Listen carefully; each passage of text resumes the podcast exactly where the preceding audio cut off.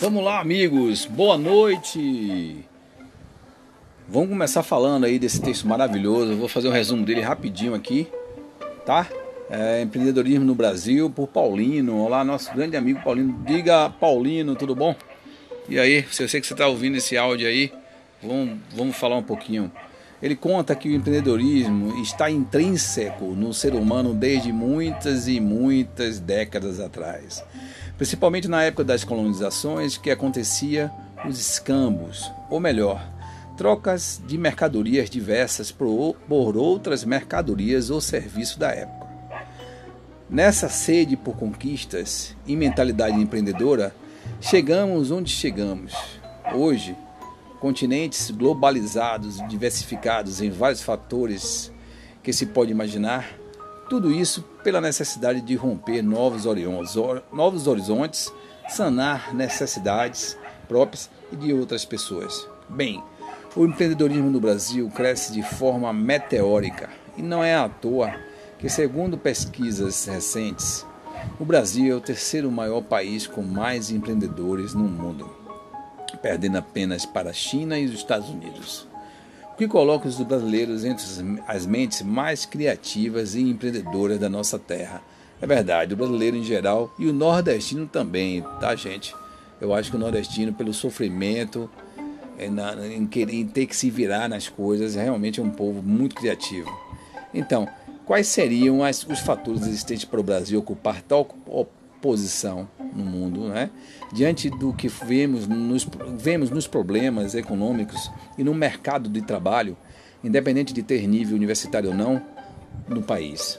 Os brasileiros estão buscando a adaptação a tais adversidades das mais diversas formas possíveis, desde as vender água no sinal e montar empresas ou startups de que chegam a se tornar empresas de bilhões e bilhões de dólares.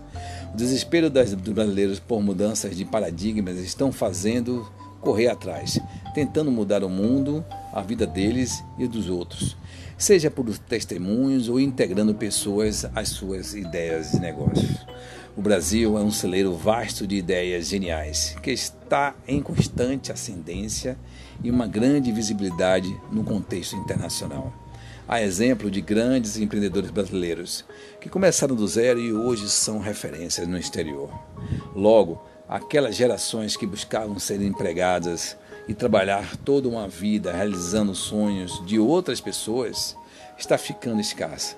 O foco agora é superar os paradigmas, os seus medos, né?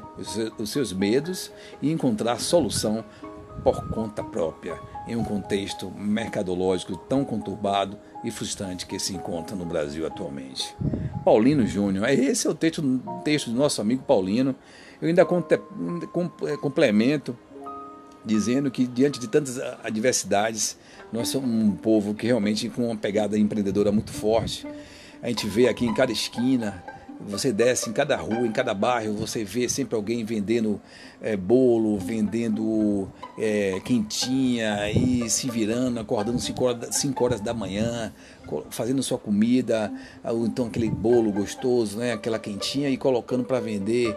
Quer dizer, povo, o povo realmente, um povo guerreiro, um povo que se vira. Então, gente, se nós tivermos um pouco mais de cultura empreendedora, um pouco mais de educação nessa área, um pouco mais de incentivo, eu acho que o Brasil tem tudo para bombar e ser uma potência, né? Porque quem faz o empreendedorismo, quem faz uma nação forte é o empreendedorismo. O empreendedor, o empreendedor é o motor da nação.